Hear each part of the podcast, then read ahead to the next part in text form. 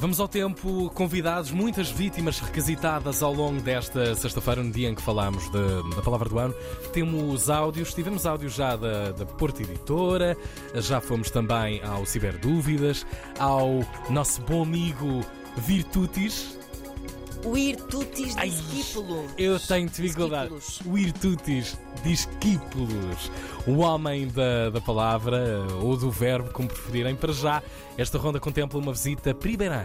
Primeirã. Ah, Priberan. Priberan é o dicionário de todas as consultas Claro. desde que a internet existe, não é? Quem nunca foi num instante confirmar o significado de uma palavra ao primeirã? Que levanta a primeira, que atire, Que atire a primeira arremessa palavra. a palavra, exatamente. Cláudio Pinto, do Departamento de Linguística do Primeirã, diz-nos o tempo e dá-nos uma primeira mão. Hoje mesmo sai o Ano em Palavras, uma parceria com a agência Lusa e também Primeirã. Cláudia. Hoje, em Portugal continental, não nos livramos da chuva e do céu cinzento.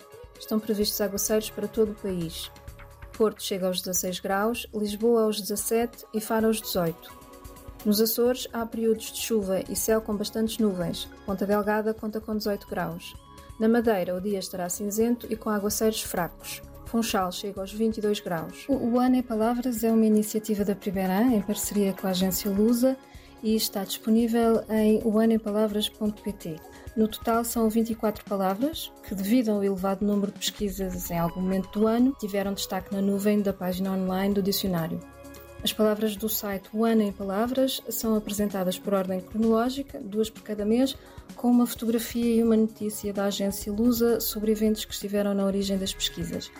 Este ano, inevitavelmente e infelizmente, a invasão russa da Ucrânia ditou muitas buscas no dicionário Primeirã, como foi o caso de desmilitarização ou de genocídio, e ditou também a palavra mais pesquisada do ano, que foi a palavra oligarca. Outras buscas feitas no dicionário refletiram ainda momentos importantes na política nacional e internacional, como foi o caso de maioria absoluta ou de polarização. Também não faltaram buscas relacionadas com a saúde, como endémico ou varíola, relacionadas com desastres naturais, como Fajã, monções ou a mais recente intempérie, e relacionadas também com algumas celebrações, como Jubileu ou o Bicentenário, a propósito do Bicentenário da Independência do Brasil que se celebrou este ano. Esta iniciativa do Ano em Palavras, ilustrada com imagens e notícias da Lusa, permite fazer um retrato rápido de 2022.